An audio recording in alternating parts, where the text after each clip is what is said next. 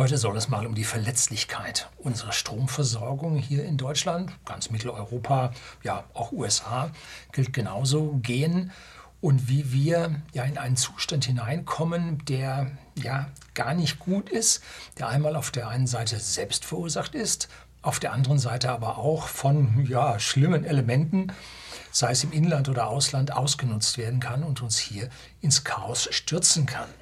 Haben Sie es mitbekommen? In den USA gab es im Dezember Anschläge auf zwei Verteilerknoten der Stromversorgung, und zwar in North Carolina, ja, auf dem Land. Und da waren etliche Zehntausende längere Zeit ohne Strom, weil man da ja im Prinzip jemanden hatte, der da gegen diese Umspann- oder Verteiler genauer haben sie es nicht gesagt, Substations, gegen vorgegangen war. Ne? Nach ein paar Tagen war alles wieder in Ordnung. Es gibt da einen Link in den USA auf Stromausfälle, gebe ich Ihnen mal, können Sie klicken. Ist ja interessant zu sehen, was da so los ist im Moment. Als ich da klickte, war im Nordosten der USA, gab es da so ein paar Ausfälle, aber nichts Schlimmes. Tja, kann bei uns nicht vorkommen. Naja, hatten wir das letzte Mal in München im Mai 2021. Und zwar war es im Münchner Osten, gab es eine Baugrube und da drin gab es dann ein Feuerchen, willkürlich gelegt und es hat eine 20 Kilovolt Leitung der Mittelspannungsversorgung hier beschädigt und da gab es dann auch Beschädigungen oder längerfristige Ausfälle, die ein paar Tage dauerten, bis das alles dann wieder am Laufen war. Und da gebe ich Ihnen einen Link auf electronicnet.de und die haben nämlich dann das Bekennerschreiben äh, ja auch äh, dargestellt und erwähnt, weil das nämlich von einer linksextremistischen ähm, Organisation stammte und der Anschlag galt der Firma Rode und Schwarz, die Militärgüter herstellen. Die linke SZ, Süddeutsche Zeitung, nennt das verharmlosend Aktivisten. Ne? Also ich, wer gegen die Stromversorgung losgeht, ist kein Aktivist. Ne? Also beschädigend. Ne? So, Haushalte waren aus, Ampeln waren aus. Ja, das Straßenbahndepot konnte auch nicht ausrücken, alles aus. Das war schon heftig. Was es jetzt heute gibt, kriegen Sie hier jetzt von mir eine kleine Zusammenfassung, nicht Zusammenfassung, ein kleines Inhaltsverzeichnis. Und es gibt auch wieder Sprungmarken, damit, wenn Sie das Video nicht zu Ende gucken können, dass Sie dann das nächste Mal, wenn Sie aufrufen, dann zur nächsten Sprungmarke gehen können, obwohl YouTube sicher merkt, wo Sie das letzte Mal aufgehört haben. Also zuerst geht es mal um die Daten von unserem Stromnetz, so ganz allgemein auf höchster Ebene, damit Sie wissen, worum es hier überhaupt geht. Dann geht es um die Reserven. Und im Speziellen möchte ich hier die Grenzkuppelstellen ansprechen. Das wird nämlich oft von den Menschen vergessen und sehr verallgemeinernd dann besprochen. Dann das dritte ist der Aufbau unseres Stromnetzes und ganz im Speziellen die Fernleitungen. Dann als viertes die sogenannten Redispatch-Maßnahmen, die hört man ja immer wieder und immer öfter und immer häufiger. Ja, da sind wir jetzt schon letzten Jahr auf 12.000 paar hundert gewesen. Das ist heftig und vor fünf Jahren waren wir noch bei 10 oder so. Also da hat sich mächtig was getan. Dann kommen wir, Punkt 5, zu den Verletzlichkeiten. Ne? Und dann ganz zum Schluss zu den Schutzmöglichkeiten. So, heute wollen wir uns mal um die Sicherheit unserer Stromversorgung gegen solche Angriffe wie sie jetzt in den USA stattgefunden haben oder aber auch hier bei uns in München. Und vielleicht, komme ich dann gleich noch drauf, in Dresden war vielleicht auch was. Und das ist jetzt mal egal, ob wir nun mit Staaten uns in einem Quasi-Krieg befinden oder ob es nur Extremisten sind oder einfach nur Chaoten mit Matsch in der Birne. Ne? Wir erinnern uns äh, an die entgleiste Straßenbahn 2021 im Juni in Bielefeld oder im Dezember 2022 in Ludwigshafen. Das waren einfach nur ja, Leute mit wenig Grips in der Birne. Also egal, wo es nun herkommt, wir müssen uns um diese Stelle darum kümmern. Jetzt kommt das Intro. Danke, ist los.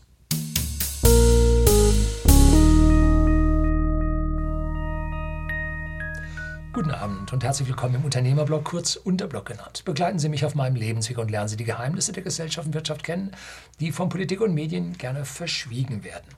Heute gibt es nicht so tiefe Geheimnisse, obwohl man ja die Menschen mit den Problemen eigentlich an der Oberfläche ein bisschen abspeist. Man muss schon tiefer ins Netz gehen, dass man hier äh, Daten findet und Problematiken diskutiert sieht. Aber in letzter Zeit, wo doch über den Blackout öfter gesprochen wird, oder zumindest mal Brownouts, ja, finden sich auch mehr von diesen Dingen. Ich will das jetzt mal hier kurz zusammenfassen.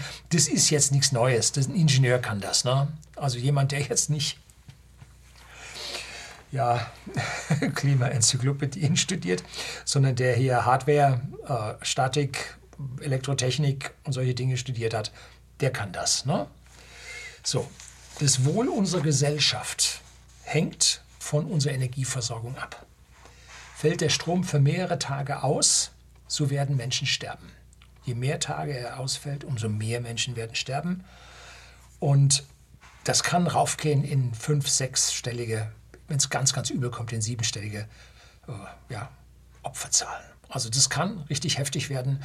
Wir sollten das möglichst früh mit Sicherheiten abfangen. Darum geht's. Jetzt gehen wir als allererstes mal Punkt 1, die Daten unseres Stromnetzes. Und zwar so ganz grob, weil er immer rumfantasiert wird und die Kilowattstunde mit dem Kilowatt verwechselt wird oder die Gigawatt mit den Gigawattstunden verwechselt wird. Also immer wenn hinten ein kleines H, die Stunde dran ist, handelt es sich um Energie.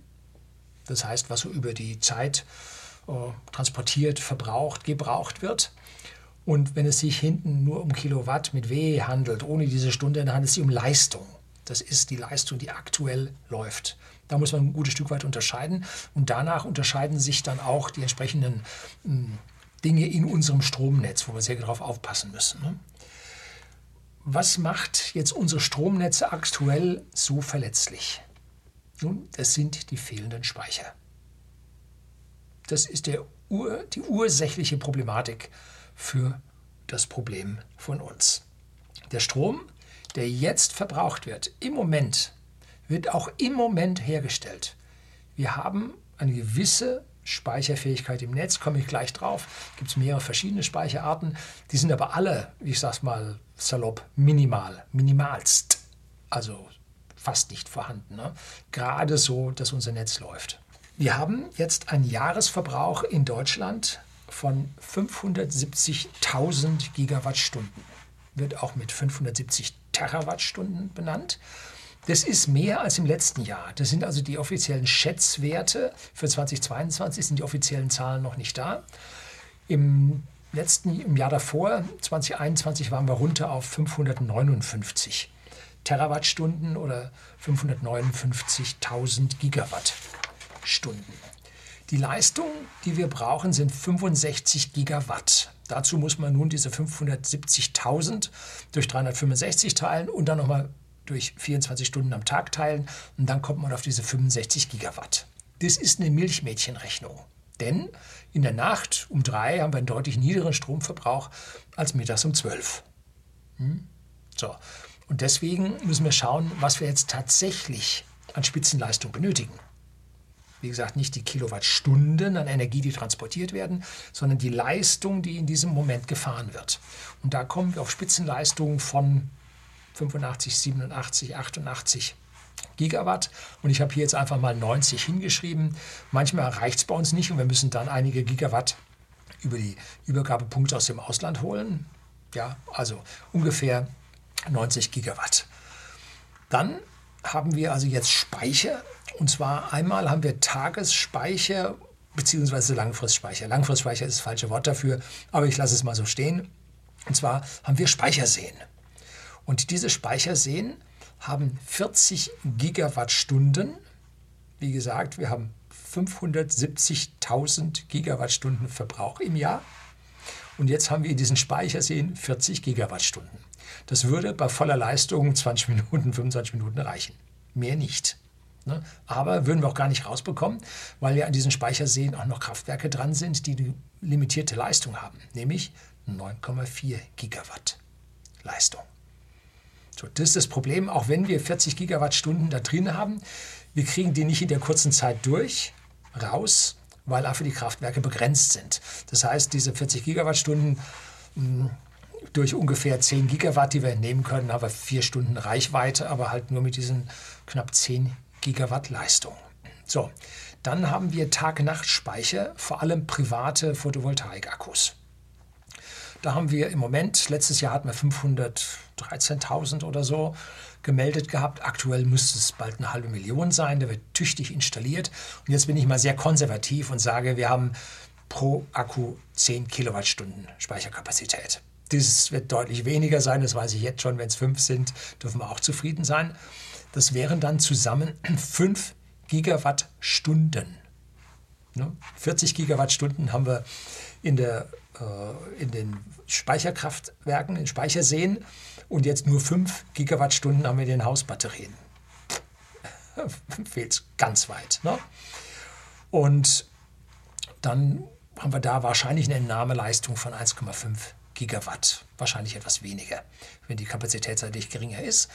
Die Pkw, die Elektroautos, wo wir jetzt schon eine Million fast haben, die haben eine deutlich höhere Kapazität, aber sie können nicht ausspeisen. Da ist nämlich im Prinzip die Norm nicht durchgesetzt bis an die Stecker von der Fahrzeugflotte. Und die wird auch nicht so schnell umgerüstet und ja, die Haushalte sind nicht vorbereitet und und und. Also die Autoakkus würden was bewegen, aber jetzt auch nicht mehr als, ich sag mal, zehnmal so viel, ne, als das, was wir da haben. Also wir kommen dann vielleicht auf die Speicherseen. Ne? Gut. Und dann gibt es eine sogenannte Momentanreserve. Und das ist die wichtigste, die wir zur Stabilisierung des Netzes haben. Der Strom, der jetzt gebraucht wird, muss jetzt erzeugt werden, in derselben Millisekunde. Das klappt natürlich nie, sondern es geht mal rauf, es geht mal runter. Und jetzt haben Sie die schweren Rotoren der Kraftwerke, der Generatoren, die da hunderte Tonnenweise sich drehen. Und die Rotationsenergie ist ein halb äh, J Omega Quadrat. J ist Rotationsträgheitsmoment und Omega Quadrat ist Winkelgeschwindigkeit. Das heißt, je schneller die drehen, umso mehr Energie ist drin, je größer die Durchmesser sind, umso mit Trägersmoment, ich glaube, das steigt hoch 4 mit dem Radius, ne? Ich glaube, so war das. Steigt also extrem an. Und wenn wir jetzt nur die kleinen Generatoren in den Windkraftwerken haben, A, drehen die nicht so schnell und B, haben die lange nicht diese Durchmesser. Das heißt, die Rotationsträgersmomente sind ganz klein von den Dingern. Das heißt, wir arbeiten momentan ganz heftig an unserer momentanen Reserve nach unten, ne, indem wir diese Kraftwerke abschalten. Gar nicht gut. Überhaupt nicht gut. So, jetzt kommen wir zu unseren Reserven und den sogenannten Grenzkuppelstellen. Das sind die Übergabepunkte zum Ausland. Früher hatten wir 10 Gigawatt Kraftwerksreserve, die wir jederzeit zuschalten konnten. 10 Gigawatt, das waren so 10 Prozent. Wir kommen ja von oben runter, wir sparen ja schon kräftig Strom in Deutschland ein. Und die konnten also jederzeit hochgefahren werden mit gewissen Verzögerungen da drin, natürlich. Und die wurden abgeschaltet und dann zum Teil sogar schon abgerissen. Und zwar nicht nur bei uns, sondern im gesamten europäischen äh, Verbund. Da ging es den Kohlekraftwerken mächtig äh, ans Leben. Und Aktuell können wir, weil wir diese Reserven, diese 10 Gigawatt Reserven Erzeugungsleistung nicht haben, können wir an manchen Tagen unseren Bedarf nicht decken. Wir müssen dann aus dem Ausland holen. Hm? Und hier ist das Hauptproblem die Leistung der Übergabepunkte, also dieser Grenzkuppelstellen, wie sie heißen. Und da habe ich Ihnen mal eine kleine ähm, ja, Beschreibung unten reingegeben als Link wie diese Grenzkuppelstellen denn nun aussehen, was sie bewirken, wie die sind. Und es wird immer von Frankreich gesprochen, dass die uns mit ihren Atomkraftwerken helfen. Und als die alle in Revision im Sommer waren, haben wir ihnen Photovoltaikstrom geliefert. Ja, so einfach ist das nicht, denn diese Übergabepunkte haben gerade mal 4 Gigawatt. Hm? Mehr ist es nicht. Und 4 Gigawatt sind drei unserer herkömmlichen Kernkraftwerke, wie wir sie 2021 abgestellt haben. Das heißt, um diese drei Kernkraftwerke, die wir abgestellt haben, zu ersetzen, brauchen wir die gesamte Übergabeleistung, die gesamte Leistung der Grenzkuppelstellen mit Frankreich. Natürlich haben wir noch andere Länder. Ja, ja, aber die haben nicht so viele Kernkraftwerke. Die haben die gleichen Probleme wie wir auch. Also so simpel ist es nicht. Und wenn wir jetzt die weiteren drei Kernkraftwerke jetzt im April, im März oder April abstellen wollen, dann haben wir ein gewisses Problem, wie wir denn diese zusätzlichen Strommengen auch noch über diese begrenzten Grenzkuppelstellen drüber bringen wollen. Nicht einfach. So, wir sollten also wieder Reserven haben und wir haben noch einige Notfallkraftwerke gehabt, Notfallreserve, die man ja binnen 14 Tagen bis vier Wochen wieder anwerfen konnte. Die laufen aber jetzt alle. Ne? Und die Zeitungen waren schon ganz schön voll davon, dass Steinkohle knapp wird. So einfach ist es nicht. So, jetzt kommt der Aufbau des Stromnetzes und da speziell die Fernleitungen, die ja den Strom von den Kraftwerken zu den ja, Verbrauchern, sei es Industriegebiete, Industriebetriebe, Großbetriebe oder auch den privaten Endkunden, äh, dann beliefern, so wie wir, private Endkunde, triggert bei mir, ne? wie bei uns bei whisky.de, dem Versender hochwertigen Whiskys an den privaten Endkunden in Deutschland und Österreich. Wir haben also auch eine Leitung mit maximal 3x120 Ampere bei uns rein, von denen wir aber einen Bruchteil nur benötigen. Äh, ja, das ist wie im Industriegebiet halt ausgelegt auf große Strommengen, die wir an dieser Stelle glücklicherweise nicht benötigen. Im Januar 2023, jetzt gerade vor einer Woche oder so, gab es Alarm mehrfach in Baden-Württemberg. Da gibt es so eine App vom, ich weiß nicht, ob es das vom Land Baden-Württemberg ist, weil der Strom knapp wurde. Der wurde in manchen Bereichen knapp und da wurde der Bürger aufgefordert, zwischen 17 Uhr und 19 Uhr oder irgendwie so, ähm, ja, seinen Stromverbrauch doch bitte zu reduzieren und damit das Netz nicht abgewürgt würde. Ne? Und warum? Nun, Strom aus dem Norden konnte wegen den mangelnden Leitungen nicht in den Süden fließen. Ein Schneefall, Photovoltaik war zu, im Norden wehte Wind, alles gut, aber der Strom konnte nicht zu uns, weil diese Leitungen ausgelastet waren. Da ging einfach nicht mehr drüber. Früher, als es bei uns überall im Land Kraftwerke gab, schön verteilt in der Fläche, brauchte es diese Leitungen nicht. Es gab sie aus Sicherheitsgründen. Wenn mal irgendwo ein Großkraftwerk in Revision ging, konnte man diese Leitung, dieses eine Kraftwerk dann aus anderer Richtung ersetzen. Aber die Leitung als solche war nicht für die konstanten, die konstante Versorgung der Bevölkerung da. So, und diese Verbindungsleitung teilt man nun in vier Ebenen ein. Die allerstärkste sind die sogenannten Höchstspannungsleitungen. Die waren früher 220.000 Volt. Das war noch zu den Zeiten gebaut, wo wir das 220 Volt Netz haben. Jetzt haben wir ja ein 230 Volt Netz. Und entsprechend dazu dann die höhere Stufe, die 380.000 Volt Leitung. Da hatten wir nämlich auch 380 Volt Drehstrom. Heute haben wir 230 einphasig und 400 dreiphasig. Da kommen diese komischen, Anführungszeichen, krummen Zahlen her, die eigentlich sehr, sehr gerade waren. So, dann kommen die Hochspannungsleitungen, die sind ein Ticken kleiner. Die haben 110 Kilovolt, die Hälfte von den 220ern. Und bei der Mittelspannung gibt es ein Sammelsurium an Leitungen mit unterschiedlichen Spannungen. Die beginnen typischerweise bei 10 Kilovolt. Das sind die Leitungen, wo man typischerweise die Ladestationen äh, auf solchen Autohöfen für Elektroautos mit anfährt. Da kriegt man ein paar Megawatt drüber. Das ist ganz okay. Aber der Bereich reicht von 10 Kilovolt rauf bis 65 Kilovolt. Wobei 65 Kilovolt, glaube ich, entweder war das diese Sonderversorgung im Saarland damals so Wechsel Frankreich-Deutschland, Frankreich-Deutschland. Oder die 65 Kilovolt waren das alte DDR-System. Also irgendwo da, äh, das ist so der Bereich, was wir mit Mittelspannung bezeichnen. Und darunter kommt dann im niedrigen Verteilnetz die 400 Volt Drehstrom. Wenn wir eine einzelne Phase auskoppeln fürs Haus, haben wir 230 Volt. Das sind die vier Ebenen. Und diese Höchstspannungsleitung von Nord nach Süd, wenn im Norden Flaute ist, muss aus Süden die Photovoltaik nach Norden liefern. Diese Leitungen, die sind höchst ausgelastet. Schwierige Geschichte an dieser Stelle. 2022 hat man sogar eine Verordnung und eine Richtlinie verändert, dass man jetzt mehr Leistung über diese Leitungen im Winter laufen lassen darf. Wenn man unterhalb einer Temperatur von, dann darf man die Leistung um so und so viel erhöhen. Die exakten Zahlen habe ich wieder vergessen, ich habe es aber mal gelesen. Und man konnte jetzt auch sehen, beim ganz kalten Wetter sah man trotzdem so wie im Sommer die durchhängenden Stromleitungen. Das sah man jetzt auch im Winter. War also eine hoch ausgelastete Leitung, denn die Erwärmung, Verlust ist immer auf dieser Leitung drauf, 1%, führt dann zur Erwärmung, wenn der Gigawatt drüber geht. Haben sie Megawatt-Verluste, ne? Ja. Äh, und die dehnt sich dann aus und senkt sich ab. Ne?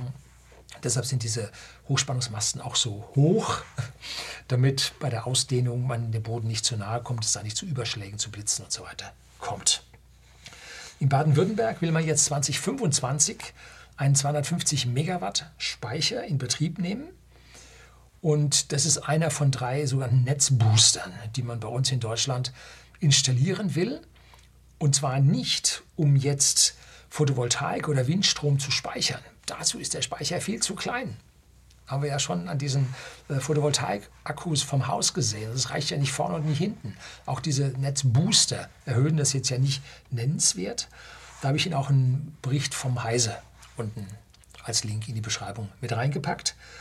Und zu diesen 250 Megawatt Speicher wird relativ wenig gesagt, was der denn jetzt, äh, ob diese Megawatt falsch für Megawattstunde steht oder ob die Megawatt die Leistung ist, die er bringen kann.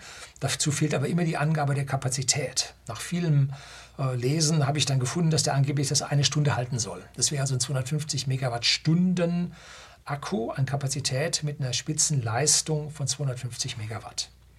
Ist bei diesen großen Pufferakkus, wie man sie zum Beispiel in Australien jetzt schon sieht oder in den USA, äh, typischerweise von Tesla gebaut, mit ihren Megapacks, ist typischerweise so ungefähr 1 zu 1 Leistung und Kapazität vom Ziffernwert her, ne, vom Zahlenwert.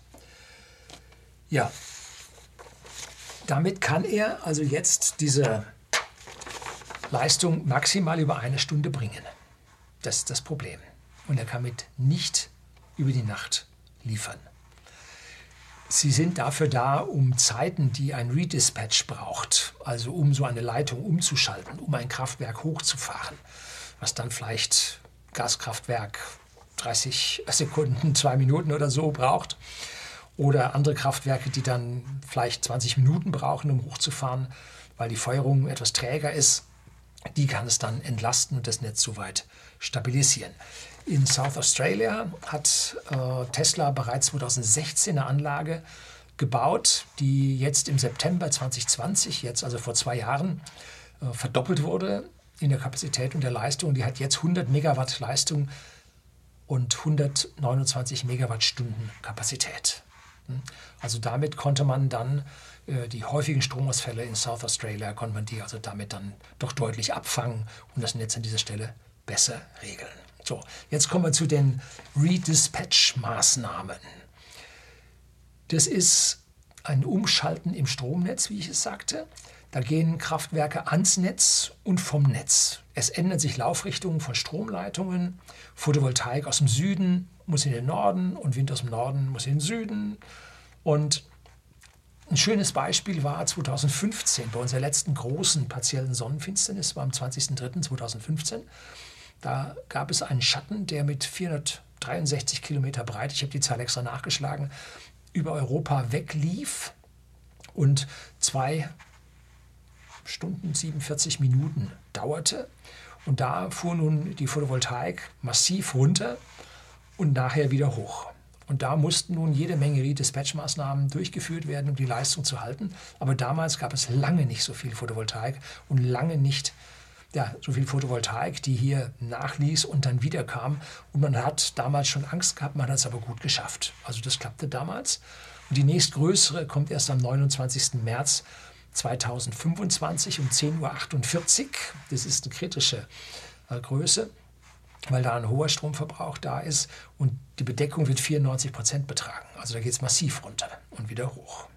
Jetzt habe ich für Sie hier ein Diagramm mit den Redispatch-Aufträgen, wie wir sie im ersten Halbjahr 2022 vorgefunden haben. Die neue, die neue Liste bis äh, Ende 2022 ist jetzt da, aber ich habe dieses Diagramm schon mal früher für mich persönlich erstellt gehabt und jetzt habe ich gesagt, ach, jetzt recycle ich das einfach, jetzt verwende ich das hier mal. Da sehen Sie jetzt sieben Messreihen oder sieben Auswertereien von Montag bis Sonntag in den verschiedenen Farben. Die Legende finden Sie unten links. Und auf der Achse nach vorne beginnt es ganz hinten bei 0 Uhr, Mitternacht, und läuft vorne bis 23 Uhr, beziehungsweise dann wieder bis Mitternacht. Und auf der vertikalen Achse, auf der Achse nach oben, sind die Anzahlen an Redispatch-Aufträgen angegeben, die ich hier für die einzelnen Uhrzeiten dann addiert habe. So, und da sehen Sie, ganz um 0 Uhr Redispatch-Aufträge in diesem Halbjahr pro über alle 26 Wochen gemittelt, addiert, nicht gemittelt, addiert von 270 bis ja, 370 Redispatch-Aufträge. Die meisten am Samstag, beziehungsweise von der Nacht von Freitag auf Samstag. Hm, ob das damit zu tun hat, dass die Industrie am Samstag und Sonntag weniger arbeitet, gut, kann sein. Dass da Schichten zu Ende laufen. Aber das sind vor allem abrechnungstechnische Redispatch-Maßnahmen. Da liefert ein Kraftwerk Energie bis 24 Uhr und dann kommt ein virtueller Redispatch-Auftrag, der einfach diese Lieferung verlängert. Da wird überhaupt nichts geschaltet, das ist völlig unkritisch. Also die um 0 Uhr würde ich überhaupt als völlig unkritisch ansehen. Und auch zwischendrin sehen Sie jetzt mit Häufigkeiten von 50, 60, noch nicht mal 100, doch 100 wird vielleicht erreicht, knapp erreicht, was dann so passiert. Und zwar meistens auch zur vollen Stunde, weil da die Abrechnungen, Abrechnungsänderungen dann erfolgen. Und da hat man starke Frequenz Schwankungen im Netz gesehen in der Vergangenheit. Und darum hat man dann diese Umschaltung auch aufs Viertelstundenraster umgelegt, damit es nicht alles zur gleichen Zeit kommt, weil sonst hätte das kaufmännische Abrechnen unser Netz kaputt gemacht. Da musste man reagieren mit der Erhöhung der Anzahl an diesen Redispatch-Maßnahmen.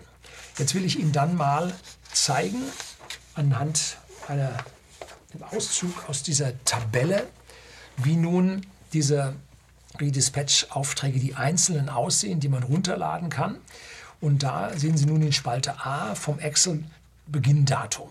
Und da sehen Sie, da habe ich also mal die ersten vom Januar genommen und die letzten vom Juni genommen. Und dann den Beginn der Uhrzeit, nämlich von 0 Uhr. Und am Ende des Halbjahres dann tatsächlich jetzt mal an 23.15 Uhr Schaltvorgang. Und dann, wann das Ende dieses Schaltvorgangs ist oder dieses Auftrages ist, mit dem Ende der Uhrzeit. In der ersten Zeile sehen Sie also, das geht von 0 Uhr bis 9 Uhr. So, das heißt, über neun Stunden wurde da etwas geliefert und es hat einen definierten Anfangspunkt und einen definierten Endpunkt. Und das ist also 50 Hertz, das ist jetzt ein Netzbetreiber, Amprion, dann äh, Tenet und Transnet BW. Und was ist der Grund? Der Grund ist nun ein strombedingter Redispatch. Und da heißt es nun, die Wirkleistungseinspeisung reduzieren. Das ist die Richtung. Ne? Und wenn man jetzt weiter runter geht, dann kommt da nach diesen strombedingten Redispatchen, den ersten fünften, kommt dann der sechste, ein spannungsbedingter Redispatch.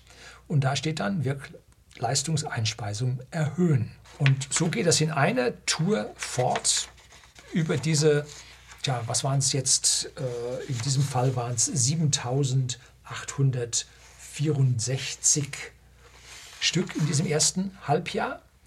Und dann steht da mittlere Leistung in Megawatt 247, maximale Leistung in Megawatt 300 und die gesamte Arbeit, die geliefert wird, das sind also jetzt Megawattstunden, sind 2220 Megawattstunden, also 2,2 Gigawattstunden, die dieser Redispatch-Auftrag beinhaltet. So, und jetzt der anweisende Übertragungsnetzbetreiber ist 50 Hertz und der anfordernde Übertragungsnetzbetreiber ist 50 Hertz, Amprion, TNT und Transnet BW. Und an wen geht es? Welche betroffene Anlage ist es? Das ist das Umspannwerk Bertikow und betrieben wird es von 50 Hertz. Und nun geht es in allem Stück weiter. Und das Interessante ist jetzt der sechste Teil, wo wir also ein Reservekraftwerk Hayden oder Hayden, wie man das ausspricht, angefordert wird mit einer Leistung von 196,69 äh, mittlere Leistung und einer Maximalleistung von 300 Megawatt und eine Arbeit von 3,3 Gigawattstunden. Ne? Und dann habe ich mir geguckt, was ist denn das jetzt, dieses Heiden? Und dann gucke ich mir das an und dann sucht man ein bisschen, da findet man für jedes dieser Umspannwerke, findet man ein Papier, gebe ich Ihnen einen Link auf äh, dieses PDF, auch unten in die Beschreibung rein. Und da sieht man also, dass das an, bei Krivitz an der Weser sich befindet und da ist die WMAG Netz GmbH errichtet einen fünften Netzverknüpfungspunkt zum Höchstspannungsnetz der 50 Hertz Transmission GmbH. Da sieht man nun, da hat man eine 380 Kilovolt Schaltanlage ertüchtigt und eine neue 110 Kilovolt Sammelschiene und Schaltanlage in Betrieb genommen. Und wer sich also nun darum kümmert, findet diese gesamten Umspannwerke bei uns ja in der Fläche. Also die Dinger sind nicht geheim, die Dinger sind weit bekannt. Und wenn wir jetzt hier unten mal beim 30.06. uns den ersten Wert anschauen, vom 22 Uhr am 30.06.2022, 22.45 Uhr bis 1.07. 0 Uhr, da haben wir jetzt äh, TNT, ähm, ein strombedingter Redispatch, eine Wirkungseinspeisung erhöhen und das findet jetzt an dieser Stelle halt am, äh, bei den Stadtwerken München im Kraftwerkspool statt. So, also das ist überall und dann kommt es äh, im Emsland und dann wieder ein Reservekraftwerk und so weiter und so weiter. Ähm, und da kann man nun sehen, wo an welchen Stellen hier geschaltet wird, wo was angefordert wird. Und äh, diese Liste aus meiner Sicht, die gehört nicht öffentlich. Nö. also wenn was nicht öffentlich sein sollte, dann diese Liste. Da kann man ganz schön was rauslesen. Zumindest jemand mit krimineller Energie. Und darum geht es jetzt ja an dieser Stelle, um die Sicherheit unserer Stromversorgung.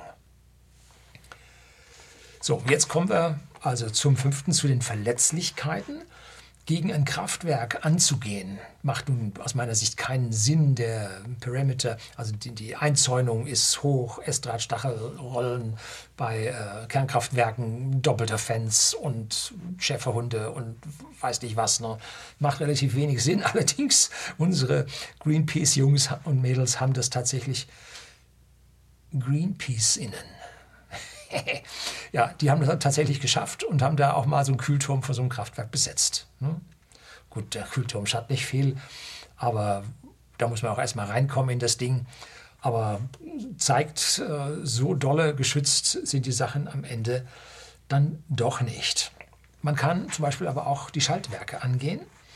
Und in Dresden September 2021 hat es 300.000 Haushalte erwischt mit, jetzt weiß man nicht, drei Leute, drei Personen pro Haushalt, dann wäre es eine Million, wahrscheinlich haben wir nur 2,1 pro Haushalt oder so. Also waren es 650.000 Menschen waren da relativ lange ohne Strom und die längsten, glaube ich, sogar über einen Tag. Und da war ein metallbeschichteter Ballon, so ein Kinderballon, ist da reingefallen.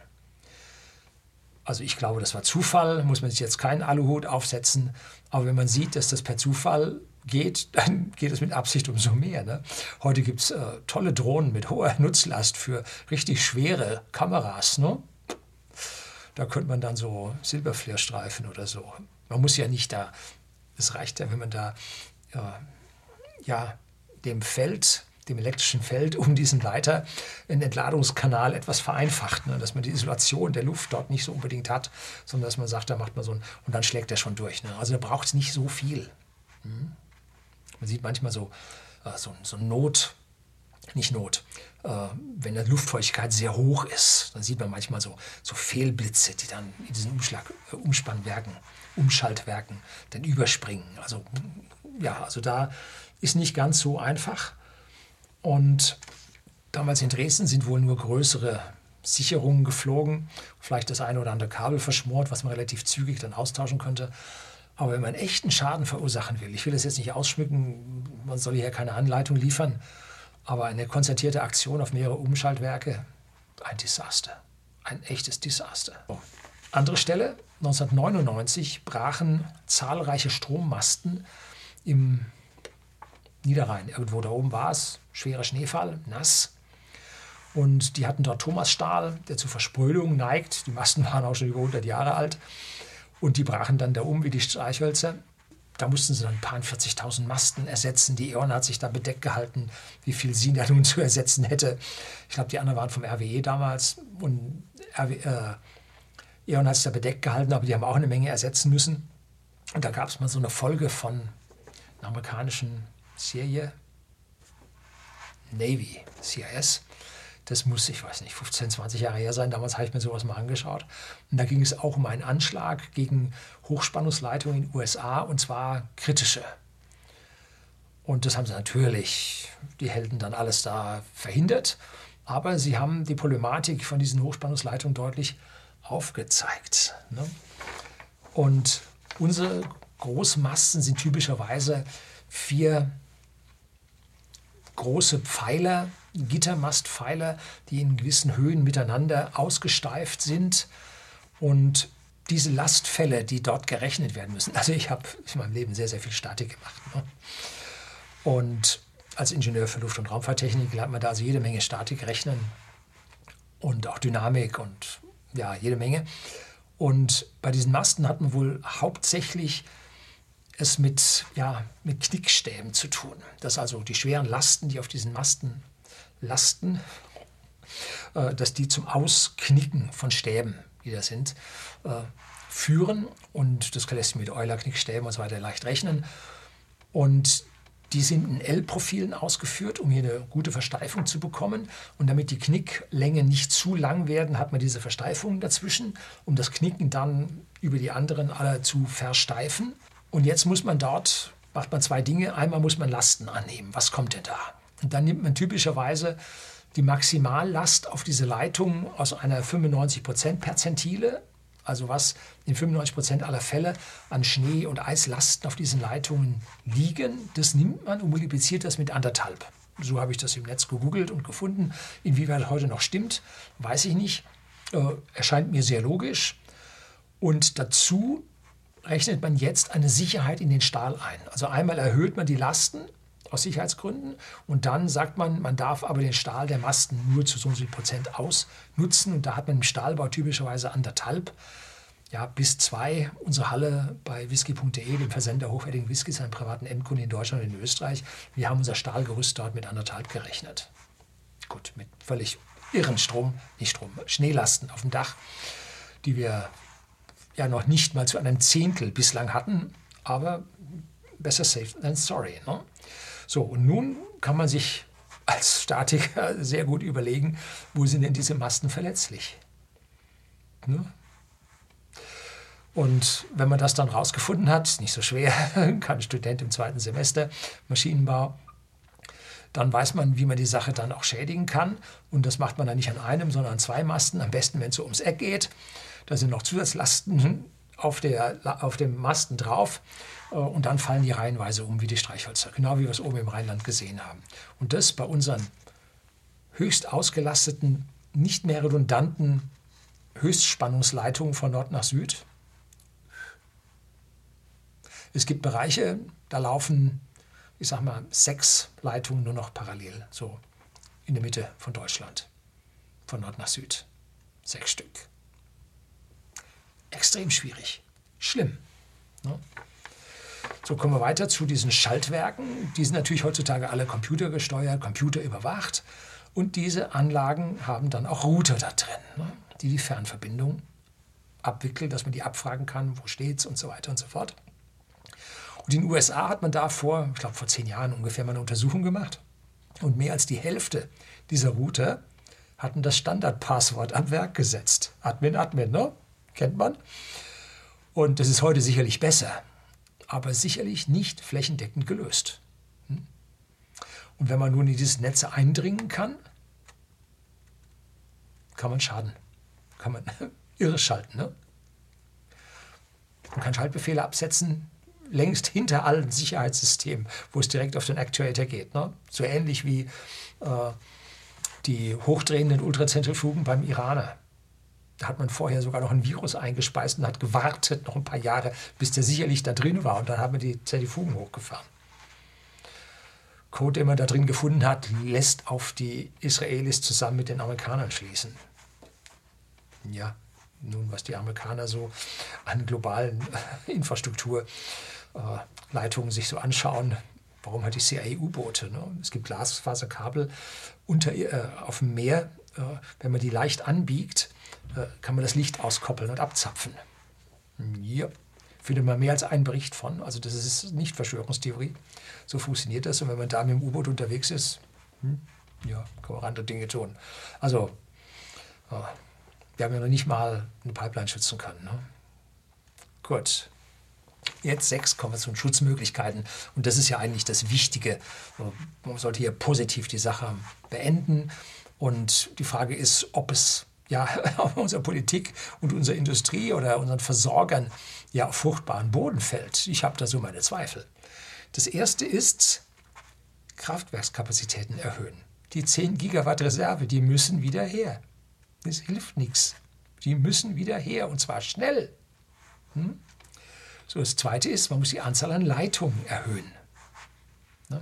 Gut, wenn man die Kraftwerke erhöht in der Fläche, braucht man wieder weniger Leitungen, aber dennoch sollte man die Redundanz von den Leitungen erhöhen. Dass man da sicherlich, also ich würde sagen, man sollte bei Kraftwerkskapazitäten 10 bis 20 Prozent Reserve haben und das Identische sollte man bei den Leitungen haben, dass da ruhig mal ein, zwei Leitungen äh, auf den höchst belasteten Strecken ausfallen dürfen. Sollte man haben, damit die Sache richtig, wie heißt resilient ist. Hm? Dann sollte man, wie gesagt, auf eine dezentrale Versorgung gehen dass man nicht so Single Point of Failures hat. Die sind immer ja, im Risiko. Ne? So, dann sollte man kleinere Anlagen bauen, damit der Ausfall einer einzelnen Anlage halt nicht so schädlich ist. Hm? Dann muss man Sicherheitspersonal, und zwar zigtausende, muss man einstellen. Die Höchstspannungsleitungen, die vulnerablen Strecken, die müssen lückenlos mit Kameras überwacht sein. Da muss es schnelle Eingriffstruppen geben, damit, wenn sich einer so an so einem Mast zu schaffen macht, dass der auch sehr schnell gefasst wird.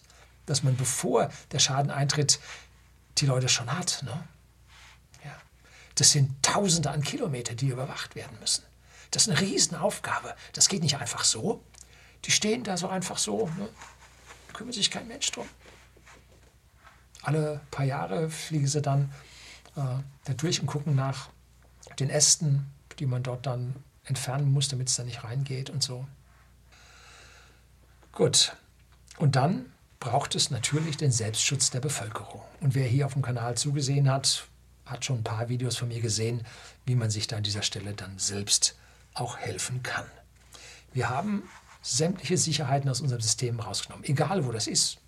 Rentenversicherung, Sicherheiten raus, Krankenversicherung, Sicherheiten raus. Überall, wo Sie hinschauen, haben wir die Sicherheiten, Nahrungsmittel, Sicherheiten raus. Überall, wo Sie hinschauen, haben wir die Sicherheiten aus dem System rausgenommen und haben auf Just-in-Time umgestellt. Diese Puffer, die Kapital binden, die waren früher übelst, weil dort hohe Zinsen bezahlt werden mussten. Aber jetzt, wo die Zinsen so niedrig waren, hätte man diese Puffer aufbauen können. Jetzt steigen die Zinsen wieder. Jetzt wird es schwierig mit den Puffern. Ne? Jetzt werden sie wieder teuer, wenn man hier totes Kapital liegen hat, was nur Resilienz bringt und keinen Gewinn. Ne? Resilienz muss man auch bewerten. Und das ist jetzt nicht nur durch die Konzerne erfolgt, nein, auch durch die Politik. Die Politiker kann nirgendwo Geld rumliegen sehen. Oh, da kann ich dann einem zukünftigen Wähler etwas Gutes tun. Da kann ich gestalterisch tätig werden. Ich brauche diese Mittel. Wenn ich es nicht habe, ja, dann erschaffe ich ein Sondervermögen, damit ich was ausgeben kann. Ne? Also hier Resilienz wurde aus politischer und Konzerngier aus dem System entfernt. Der Kleine, der kümmert sich um seinen Laden, um die Resilienz. Das muss er. Ne? Der weiß, was da passiert, dass es um ihn selber geht. Aber die Großen sagen, ja, ist ja nicht meine Dinge, der Aktionär ein bisschen weniger. Ja, dem Wähler kann ich es schon erklären. Ja, so. Also das sind die Problematiken, die wir an unserem Stromnetz haben. Und so etwas Ähnliches muss demnächst mal mit dem Gas drehen. Da sind auch etliche, etliches Fehlverständnis, kommt hier unten in den Kommentaren, äh, was wir an unserem Gasnetz nicht verstehen. Nun gut, das soll es heute gewesen sein. Herzlichen Dank fürs Zuschauen.